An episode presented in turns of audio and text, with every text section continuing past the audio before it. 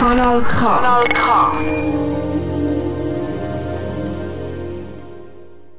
Hallo und herzlich willkommen, liebes Publikum, zu meiner Talksendung der Flotte 2 am heutigen Samstagabend. Da bei eurem Kanal K. Mein heutiger Gast kommt ursprünglich aus Italien. Er ist ein italienischer Kantatore, Musiker und Komponist. Schon früher hat er am Konservatorium in Palermo ein Studium für klassische Gitarre und Musiktheorie gemacht. 1985 ist er Straßenmusiker geworden und ist durch ganz Europa gereist. Der Ledermacher Lina Bartel hat ihn entdeckt und gefördert.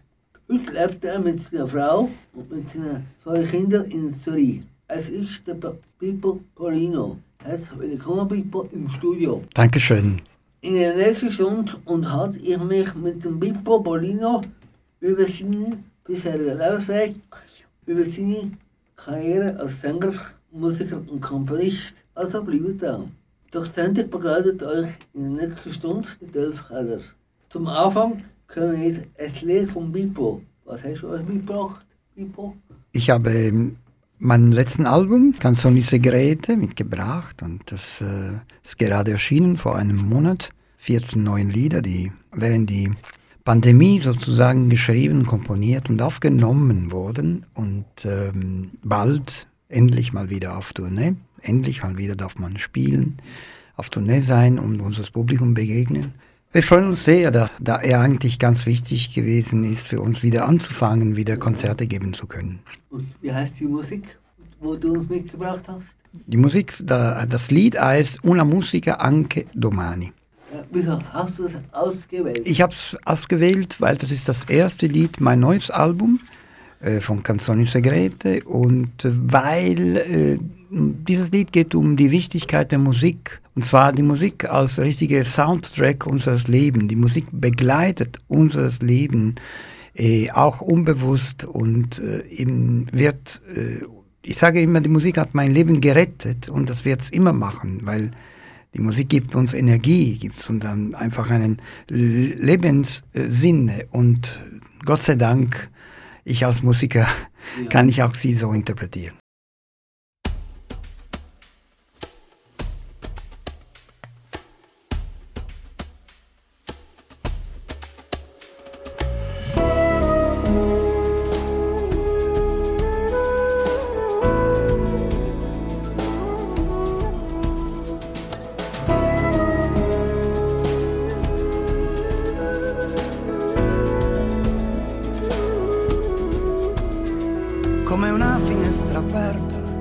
Una strada che si inerpica sui rami della terra, questa terra, e che ci racconta piano che durerà l'inverno, è fiero a giugno il grano.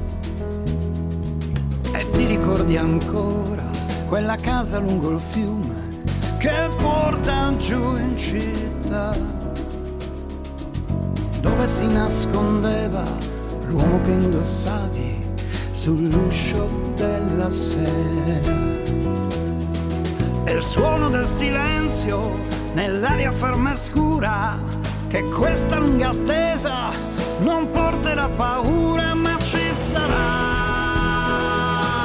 una musica anche domani ci salverà. ancora lo farò.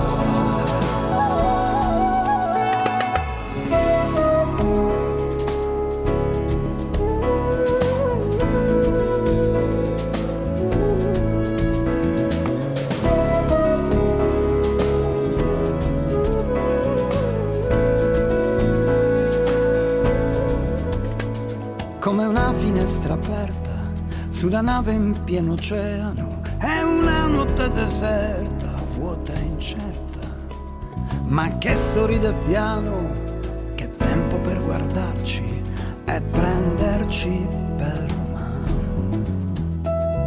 E ti ricordi ancora di quando da bambini le corse dietro un treno, i pianti e le risate, splende lenta sul gioco delle fate. È il buio della notte, perché non dormi ancora? Che presto arriva giorno e scaccia la paura, ma ci sarà una musica anche domani ci salverà.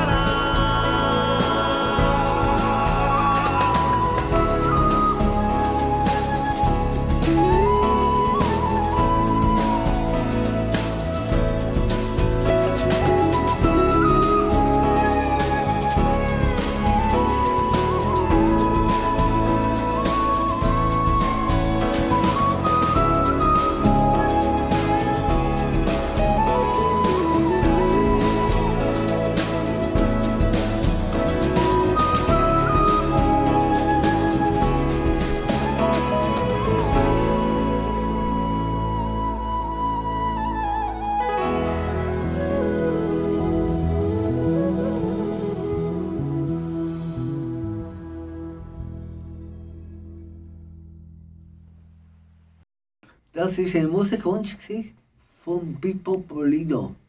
Mein heutiger Studiogast da bei mir in der Tagsendung der Flotte Zweier auf Radio Kanal K. Meinem Gast, ähm, Pippo, würde ich nachher tiefer in sein Privatleben eintauchen und ihn noch besser kennenzulernen. Ja, Pippo, am Mittag haben wir erfahren, dass der Bundesrat äh, Corona-Bestimmungen ähm, gelockert worden ist. Bist du da froh darüber? Absolut. Ich bin sehr froh, ganz ehrlich. Auch wenn ich dreimal geimpft bin und, und so weiter, ist kein Problem. Aber trotzdem, ich bin froh, dass wir in der Schweiz da eine gewisse Entspannung erleben, dass es äh, endlich mal wieder ohne Maske, endlich, die, die Leute, die nicht geimpft sind, dürfen auf das Kulturleben wieder äh, Zugang haben, in Kino gehen, in Theater zu gehen, in Restaurant, muss man nicht ständig diese Zertifikate zeigen. Also ein Stück Freiheit ist wieder da, da bin ich froh. Ich auch. Äh, wie hast du denn die Pandemie erlebt? Schon. Du, wie viele andere, ja, das war eine, zum Teil am Anfang war nicht so schlecht, eine Reflexionszeit zu erleben, zurückzuziehen, wieder mehr, viel mehr Zeit haben für ganz andere Dinge, die hat man, äh, für denen hat man keine Zeit gehabt. Am Anfang war gar nicht so schlecht, aber es hat zu lange gedauert Ja. und jetzt das zweite Jahr war sehr, sehr hart. Hast du Einbußen gehabt? Vom Geld her? Ja, ja, der, der Staat, muss ich sagen, hat äh, sich gut organisiert und hat schon, ähm, glaube ich, die Kulturszene einigermaßen gut unterstützen können. Da glaube ich, wir, wir haben in der Schweiz eine privilegierte Situation erlebt. In anderen Ländern, so wie ich gehört habe, es war nicht so einfach, weißt du, Gelder zu kriegen, Unterstützung zu kriegen. Aber da in der Schweiz, Gott sei Dank schon. Und äh, müssen, wir müssen schon einigermaßen dankbar und stolz sein, dass es so gewesen ist. Wie war es in Italien? Weißt du das? Unterschiedlich, einige Kategorien äh, von Arbeiter wurden gut unterstützt. Ich habe unterschiedliches gehört. In Italien, äh, einige lamentieren sie sich, äh, klagen sich, dass sie alleine geblieben sind in diesen Situationen. Andere geben es zu, sie, sie wurden sehr gut unter unterstützt. Also es gibt äh, und Fälle, sagen wir so. Ja, ich weiß, dass du in Palermo 1963 geboren bist und aufgewachsen. Erzähl doch euch mal, wie das dort und die Zeit herum. Ja, mm, Palermo äh, ist eine wunderschöne Stadt, äh, sehr ähm, kulturreich, ähm, am Hafen, ein, eine Meeresstadt, äh, ist im Süden Mittelmeer, äh, ist natürlich äh, für gewisse Dinge fantastisch da gewesen aufzuwachsen, aber sozial ist sehr problematisch gewesen, weil ich habe Palermo erlebt in die Zeit, wo Cosa Nostra sehr gewalttätig gewesen ist. Und für die jungen Menschen da zu leben in dieser Zeit äh, war sehr frustrierend, weil war gefährlich und äh, Cosa Nostra hat dominiert ähm, und äh, befehlt, was es stattfindet und was nicht. Und das haben wir schon gespürt. Deshalb ähm, irgendwann mit Mitte 20 habe ich mich entschieden, Sizilien zu verlassen und wegzugehen. Als Kind hast du auch schon gespürt. Man schon gespürt. Dieser Druck von der Mafia. Ja, ja, absolut. Hat man ähm, die, eine gewisse Ge Gewalttätigkeit auf der Straße schon erlebt, ähm, Ermordung gesehen, auch zufällig, weil es war so die Mafia-Krieg Anfang der 80er Jahre Ja. und das war wirklich eine, eine sehr dramatische Situation. Viele, viele mm, Ermordungen auf die Straße. Ja, es, äh, es, ist ja nie, es war nicht lustig, sagen wir so. Aber wie bist du aufgewachsen dort in Palermo? Ich bin aufgewachsen im Zentrum der Stadt mit meiner Familie und mein Vater war Anwalt, meine Mutter war ähm, Hausfrau und ich habe einen Bruder gehabt, einen jüngeren Bruder, eine ältere Schwester. Äh, ja, ich habe alles miterlebt sozusagen, ja, diese Situation und ähm, weil ich ähm, mitgemacht habe am sozialen Leben, habe ich natürlich auch, war ich bereit auch äh, zu merken, die Problematiken, die in die Stadt sich dargestellt haben. Und da war ich ziemlich sensibel drauf, sagen wir so. In welchen Elternhaus bist du groß geworden? Bin, ich habe da gelebt bis mm, mit meinen Eltern, bis ich 20 gewesen bin. Und dann mit 21 bin, 22 bin ich weg aus Italien gegangen. Bist du nie nach Hause gekommen? Immer wieder, immer wieder bin ich nach Sizilien, ja, so zwei, dreimal im Jahr. Aber nie äh, zurück, definitiv zurückgekehrt bin ich ja nie. Warst du ein guter Schüler in, in der Schule? Ja, ich, ich muss sagen, doch, ich war ziemlich strebel und ich habe ähm, relativ schnell mein, meinen Matur absolviert. Meine Uni-Zeit habe ich vier Jahre relativ schnell überstanden und äh, ich war ein guter Schüler, ja, kann man so sagen. Das wäre meine nächste Frage gewesen. Wa- Was hast du studiert und, und warum hast du studiert? Ich habe Jura studiert, äh, weil ich Journalist werden wollte, politischer Journalist. Und ähm, weil wir in Palermo keine äh, journalistische Fakultät gehabt haben, ich hätte nach Rom ziehen müssen und das wollten meine Eltern nicht. Daher bin ich in Palermo geblieben und habe Jura studiert als Disziplin, die, mh, sagen wir so, optimal gewesen ist, mir mich eine Basis zu geben und Journalist zu werden. Aber dann eben, als ich angefangen habe, einen einen äh, Lehre zu machen, in einem Praktikum zu machen, in eine wichtige Zeitung in Sizilien, bis man unsere äh, Chefredaktor Giuseppe Fava ermordet wurde vom Mafia. Und dann haben wir verstanden, wie gewalttätig Cosa Nostra sein kann, auch gegenüber die Kulturmenschen, nicht nur gegenüber andere Kriminellen oder die äh, Polizei und so weiter. Das, das war natürlich ein Schlag und äh, das hat mich zum Denken gebracht, dass es vielleicht für mich eine Zeit gewesen wäre, gut gewesen wäre, wegzugehen aus Sizilien und eine Auszeit zu nehmen und was anderes zu erleben. Aber zuerst hast du ja noch Musik studiert, das ist die klassische Gitarre. Klassische Gitarre gleichzeitig Ah, habe ich studiert, ja. mit, mit der Jura zusammen hast du. Mit, genau, beides zusammen gleichzeitig, ah, ja. ach so, ja. Das ist dann von der, von der Mafia ermordet worden, oder? Genau. Wie ist das für dich dort? Du, kannst du dich schon vorstellen, es war ein dramatisches Moment. Wir haben das nicht erwartet und ähm, hm, das äh, hat mich schon weg aus meinem Bahn gezogen und das... Ähm, ich habe ähm, nicht direkt Angst gehabt, aber das Bedürfnis gehabt, einen Break äh, zu machen mit meinem Leben und irgendwie woanders einen Schnitt anzufangen, ähm, wo ich hätte was anderes erleben können. Und ja, das wäre, eigentlich habe ich gedacht, es wäre eine, eine Pause gewesen, ein halbes Jahr, aber danach habe ich, bin ich nicht mehr zurückgekommen nach Italien und es hat sich so ergeben, ja. Da hast du schon viel mit dem Tod zu tun gehabt und so. Wie, wie gehst du mit dem Thema selber um, mit du persönlich? Wie gehst du mit Tod und Sterben um? Ja, gute Frage. Mit der Zeit natürlich, ich bin jetzt, jetzt nicht mehr, ich bin jetzt 58 mittlerweile, sind meine Eltern nicht mehr, nicht mehr da, ich habe sogar einen jungen Bruder verloren. Die Frage ist natürlich immer, immer wichtiger geworden mit den Jahren. Und die Frage des Lebens, was ist der Sinn des Lebens, warum sind wir da, wohin wir gehen, gibt es ein Leben nach dem Tod, in, in welcher Form, wenn es überhaupt. Diese Frage, die die ganze Menschheit sich immer gestellt hat, ist immer, immer wichtiger auch für mich geworden. Und ähm, in diesem Zusammenhang sind, glaube ich, nur Fragen, äh, äh, zur Verfügung. Nur Fragen und keine Antworten. Ja. Und das ist natürlich einer Seite dramatisch, weil wir bräuchten irgendwann im Leben auch Antworten zu haben. Äh, aber mit das müssen wir um lernen, umzugehen. Ja. Und das, ähm, das machen wir auch. Ja. Nach dem Tod es ein Weiterleben. Glaubst du das oder, oder nicht? Sagen wir so, ich hoffe es. Mhm. Ich hoffe es, aber Glauben ist ein zu großes Wort. Ich, ich will ein guter Mensch sein, ich, so viel wie möglich. Ich möchte gerne ähm, in dieser Erde eine Interpretation meines Lebens zu geben, die in Anklang ist mit meinen Prinzipien, mit meinen Idealen. Und das ist äh, einmal schon sehr wichtig. Und dann, wenn wir ein großes Geschenk kriegen, dass wir weiter irgendeiner Form wieder weiterleben können, es wäre natürlich fantastisch. Aber ob das so wirklich sein wird, werden wir nie wissen. Und das ist wahrscheinlich gut so. Du hast dein Studium un unterbrochen, oder? Warum denn das?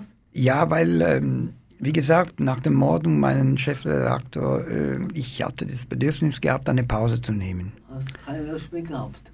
Keine Lust mehr, weil die Musik hat mich dann voll gepackt und das war wichtiger. Und deshalb ähm, habe ich verstanden, dass dem Weg von der Musik wichtiger und stärker ist als alles anderes. Und du hast mit Musik gekämpft gegen die Mafia. Kann man so sagen. Auf meine Art und Weise bestimmt. Hast du politische Lieder gemacht? Sehr politische Lieder. Ich habe versucht, diese Themen, die schwierig sind, in der Welt der Kunst, in der Welt der Musik äh, reinzubringen. Und äh, ich muss sagen, ich bin einer von der wenigen italienischen Liedermacher, das das äh, ausprobiert hat. Und ich glaube, ich habe auch gewissermaßen schon geschafft, Lieder zu schreiben, die das italienische Publikum in sein äh, Herz geschlossen hat, äh, genau was sie vehement äh, gegen die Mafia sind äh, und ähm, das war mir wichtig. Gut, es gibt noch andere Künstler in Italien, die sich gegen die Mafia gekämpft Vito De Sica, glaube ich, hat auch gegen die Mafia gekämpft und noch andere oder Leute. Pro prominente Leute. Schau, äh, eigentlich eben, wie ich gesagt habe, das Thema wurde ähm, nicht von vielen italienischen Singer-Songwriter äh, behandelt, weil weil sie vielleicht nicht so das Thema gekannt haben, äh, dass sie sich nicht gekümmert haben, sie diese Sensibilität dafür nicht gehabt haben, was auch immer. Ich musste wirklich ste- feststellen, dass ich einer von die ganz, ganz wenig gewesen bin. Aber so ist es und ja, macht nichts. Ja, wurdest du mal be- bedroht von der Mafia, oder nicht? Schon ein paar Mal mehr passiert, ja, muss ich sagen. Direkt, ja. direkt. Und wie ist das denn gegangen? Haben Sie dir gesche- einen Brief geschickt? Oder Nee, nee, nee, nee, kein Brief geschickt. Ich habe einmal die Pneu meiner Autos äh, zerstört gefunden nach einem Konzert und einer Konferenz. Das sind klare Signale gewesen, da wollen wir dir nicht mehr haben, ja. Musstest du gehen praktisch? Ja, du, es, natürlich, es ist ja keine erfreuliche äh, Entdeckung gewesen. Danach habe ich gedacht, okay, dann, dann, ich weiß es, in diesem Gebiet sind schon äh, Menschen, die, nicht, die mich nicht mögen, von was ich gesagt und gesungen habe. Muss ich schauen, ja. Ja, du bist seit vielen Jahren verheiratet mit deiner Frau Christina. Sie ist ja beim Fernsehen angestellt. Mhm. Wie habt ihr euch kennengelernt? Wir haben ganz unspektakulär in Dübendorf kennengelernt, bei einem Privatfest von gemeinsamen Freunden. Vor langen, langen Jahren, vor 32 Jahren. So lange bist du verheiratet mit ihr schon, oder? Ja, ist sehr langen Jahren. Also ich, ich habe einen Sohn, der 29 ist. Ja so- äh, einen Sohn und eine Tochter, die in der Musikbranche tätig sind, oder? Genau. Sind die auf, auf ihren eigenen Wunsch haben die Musik gemacht oder hast du sie gepusht? Nein. Schau, ich habe natürlich sofort gemerkt, die sind musikalisch, die haben große Freude auf die Musik. Dann haben wir beide Eltern sie unterstützt, auf diesen Weg zu gehen, wenn sie das wollen. Wir haben überhaupt nicht gepusht. Also sie, sie waren schon bereit dafür, sie wollten es unbedingt. Und von klein her haben angefangen, Brandleiner Piano zu spielen und Julian erstmal Bass und dann Gitarre. Also die Dimension der Musik war bei denen schon im Blut und äh, Äh, sie haben das auch erkannt, wie die Musik äh, äh, eigentlich das kongeniale Instrument gewesen wäre, ihr, ihr das Leben ausdrücken zu können. Und daher, wir sind glücklich gewesen, ihn unterstützen zu können, aber gepusht nicht, nein. Dann hast du die Musik mit, mitgegeben, deinem Sohn und deiner Tochter. Sozusagen, ja. Das heißt eigentlich schon äh, Julian Faber? Julian ist ein richtiger Name, Faber. Mit Faber ist er bekannt, ja. Warum hat er einen umgetauft, den Namen? Wegen vielleicht? Weiß ich nicht. Das muss man an ihm fragen, aber ich glaube, er wollte einfach äh, nicht seinen eigenen Namen auftreten oder erscheinen wollen, sondern mit einem so erfundenen Namen, einem Pseudonym. Was machst du privat, wenn du nicht singst? Hast du andere Hobbys? Ja, ich bin, ich reise sehr gerne. Ich reise sehr gerne, ich lese gerne, ich schreibe gerne, musiziere gerne. Diesen, die sind meine großen Hobby sozusagen. Mein großes Hobby ist auch meine Arbeit geworden. Äh, aber ansonsten reise ich gerne und äh, entdecke ich die Welt. Das ist mein großes Hobby. Und, und wie sieht es mit Sport aus? Machst du Sport? Sport? Nee, da bin ich, da bin ich ganz schwach. Nee, das ist nicht meine Welt. Nein. Wie wäre es für dich, wenn du nicht mehr singen und reden? Wie schlimm wäre das für dich? Oh, das wäre schon schlimm. Ja, das wäre schon schlimm. Also das, ich kann mich nicht vorstellen. Gott sei Dank. Krass. Bis jetzt dürfte ich das machen und ich bin froh drauf. Mit sechs Jahren hast du einen Unfall gehabt. Was ist denn genau passiert? Oh, ich sehe, du bist gut informiert, ja. ja.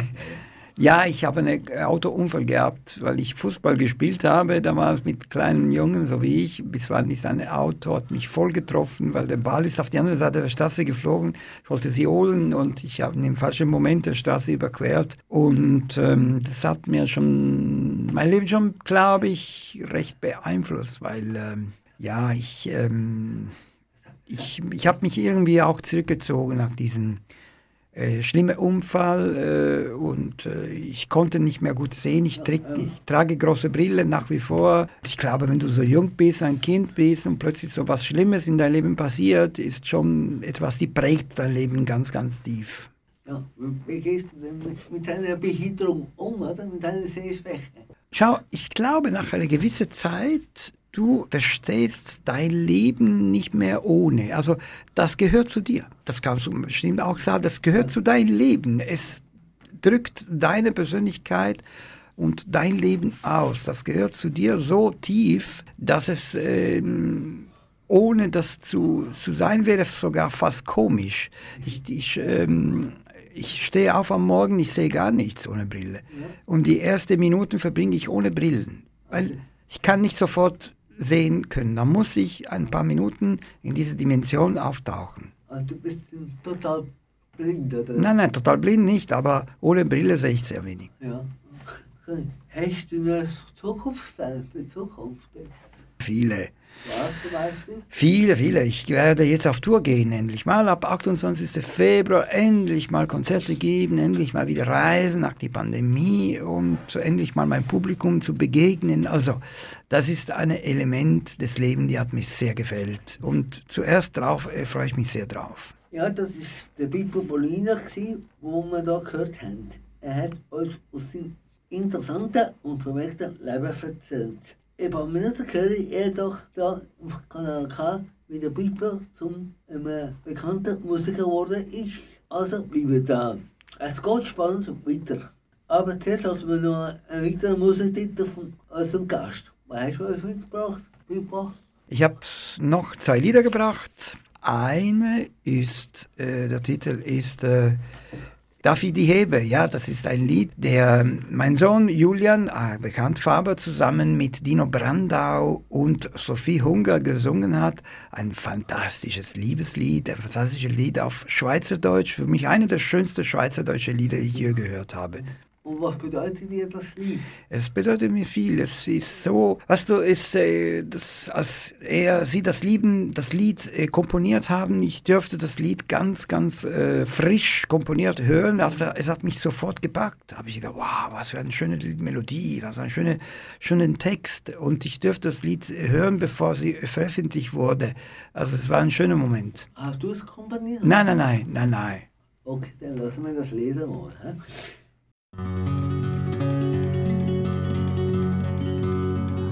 Der wie die Hebe nur ganz fein macht die Tür zu hinter dir. Ich hab mich heute schon 40 Mal verliebt, aber jedes Mal in dich. Der wie die Hebe nur noch einmal der wie die Hebe weiß nimm drauf an, was jetzt schön ist, tut morgen weh. Und so ist sie die und je.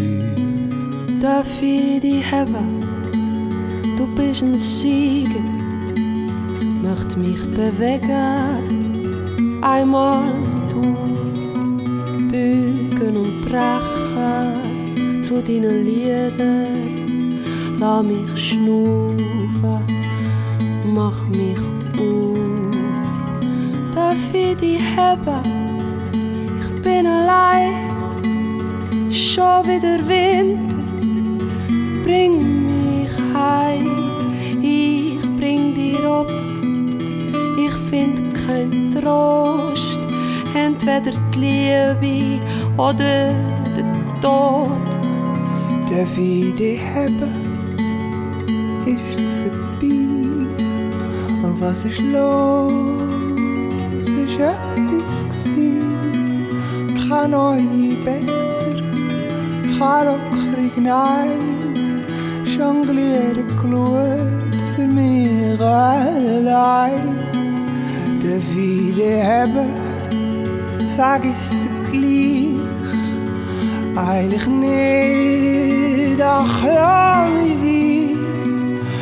Kannst dir vorstellen, was es tut, wenn man sich nie mehr ganz näher kommt?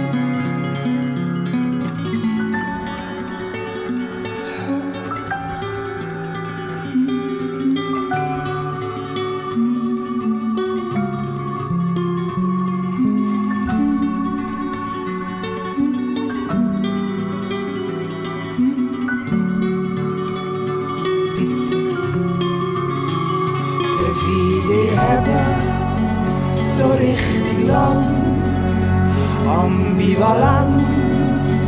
Ich lade dich an, was für ein wunderschönes Panorama. Der viele haben, ich geb dir alles. Der viele haben so richtig lang. Een Konkordanz, ich lade dich an.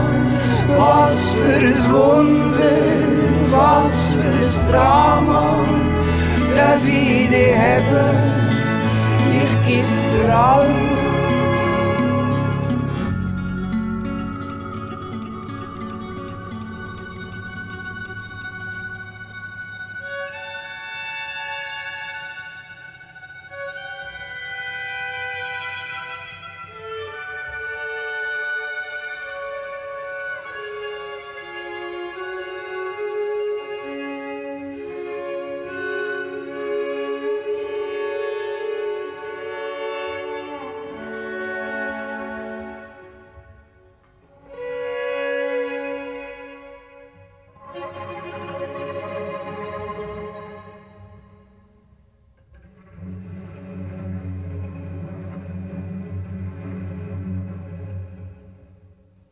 Ja, hallo, ich höre immer noch meine Talkshow der Flottenzeiger auf Kanal K.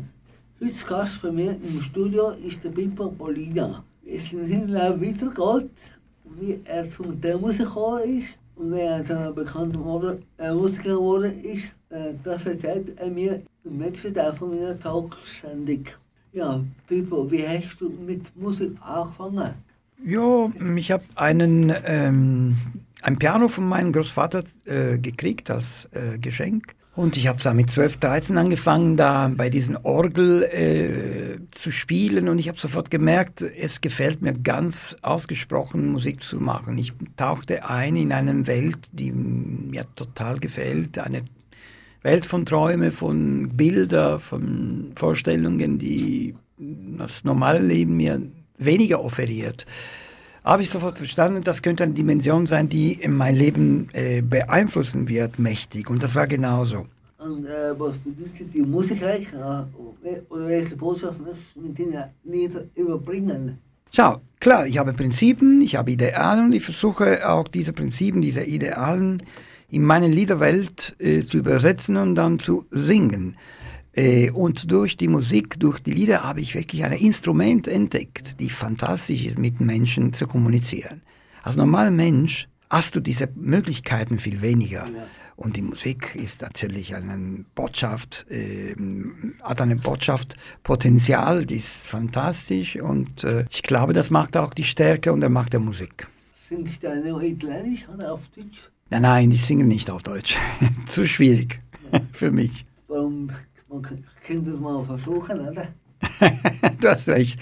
Du, ich habe es probiert. Ja, es ist ja nicht so. Aber ich habe wirklich entdeckt, wie äh, schwierig es ist. Und außerdem, ich singe schon normalerweise fast nur, was ich selber komponiere. Und weil ich nicht in Deutsch komponieren kann oder äh, schaff, äh, schaffe, dann, dann lebe auf Deutsch, auf Italienisch direkt.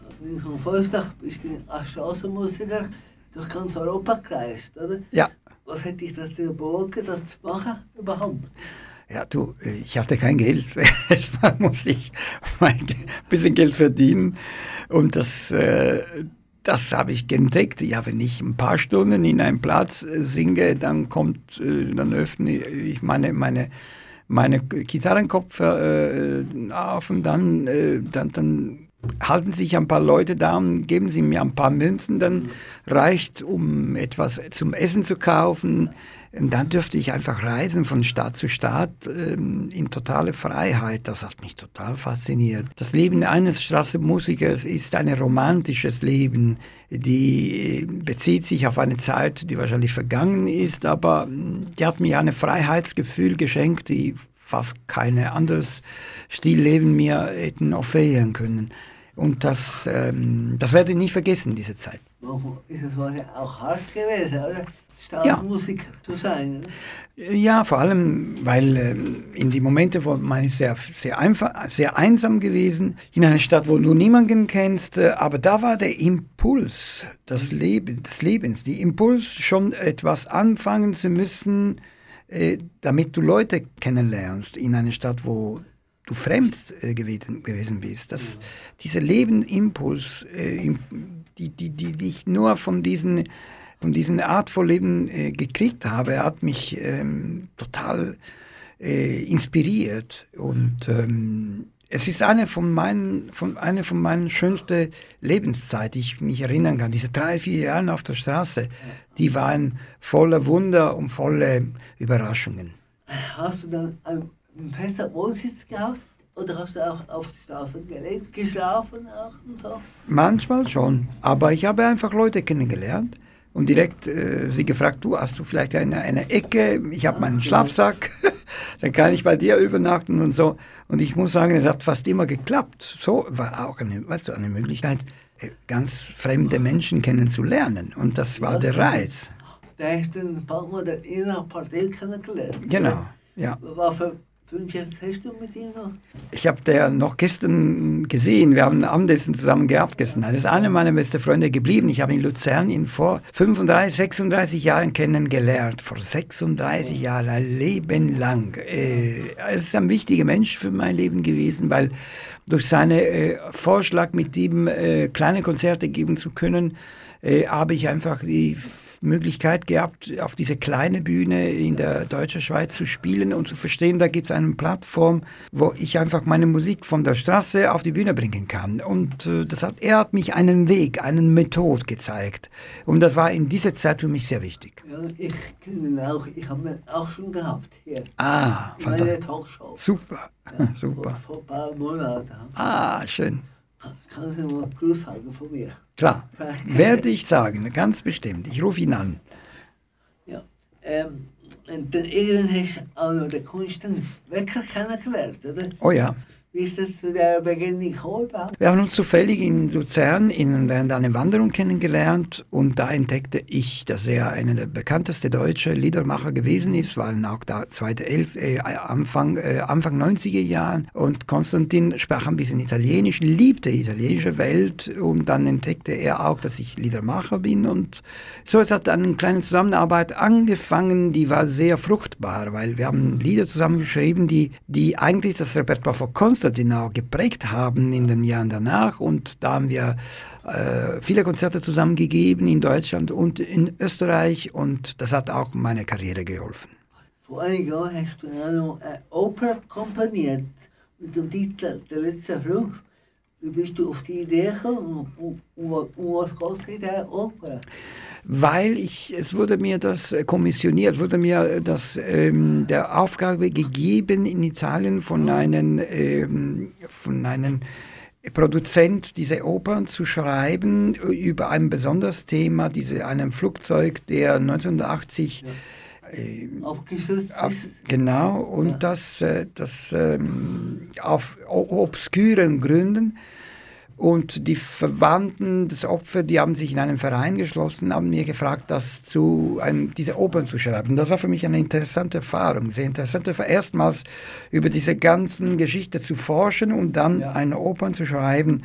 Und das hatte ich noch nie gemacht. Und äh, das hat, muss ich sagen, mich sehr inspiriert. Äh, und eine der großartigsten Erfahrungen künstlerisches Gesehen, die ich je gemacht habe.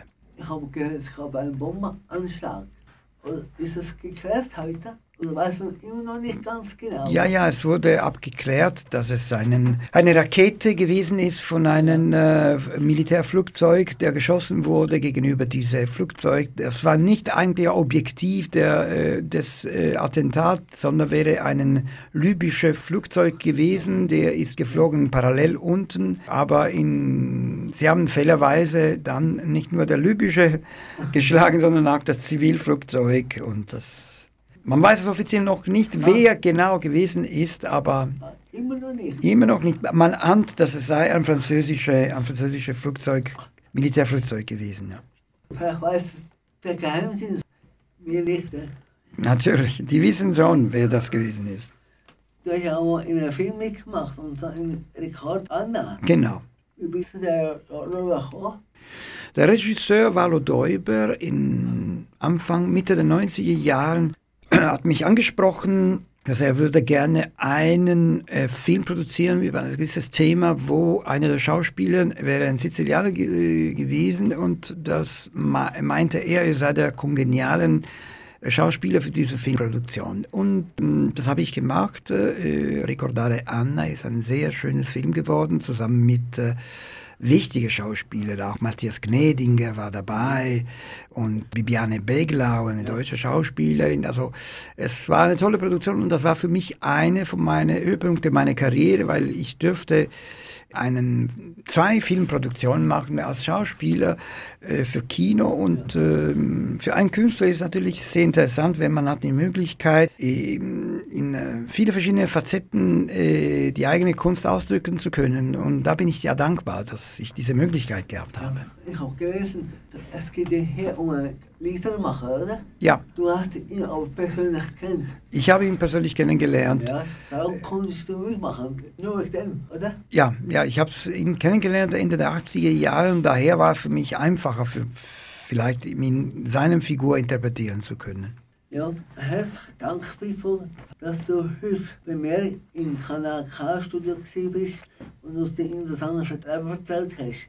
Ich wünsche alles Gute auf die Wiedersehen. Danke, danke vielmals, hat mich gefreut, hier zu sein. Ich höre noch einen letzten Wunschsong von dir. Ja. Was, was wir? Wir hören jetzt äh, Das schöne Leben von Steiner und Madeleine, ein wunderschönes Popsong, die meine Tochter geschrieben hat.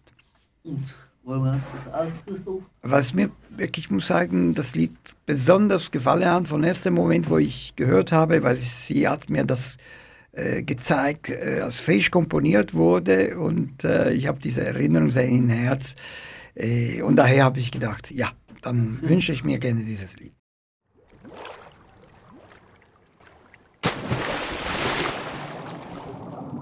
Ich werd nicht euer Gegner sein, wenn alle plötzlich Freiheit schreien. Ich lass mich von der Zeit einholen, wenn trotzdem alle Gleichheit wollen. Nehmt ihr mich bei der Hand und sagt, es wird Zeit, dass jetzt doch du was wagst, dann werde ich die Faust erheben. Von mir wird es Parolen regnen, doch werde ich nie die Erste sein, wo alle doch so glücklich scheinen. Bis dann trink ich auf das schöne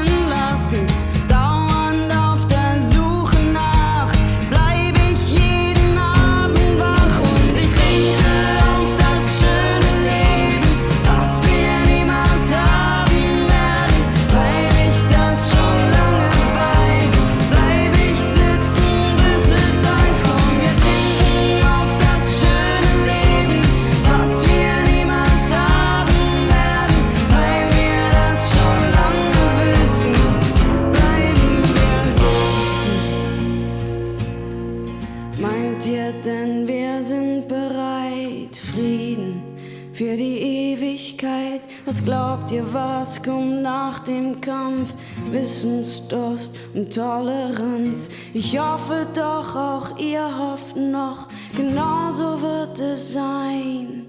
Und sogar wenn einer Zweifel legt, ist er damit nicht allein. Doch wer soll sich als erstes trauen? Vertraut es mit der Faust hauen. Bis dann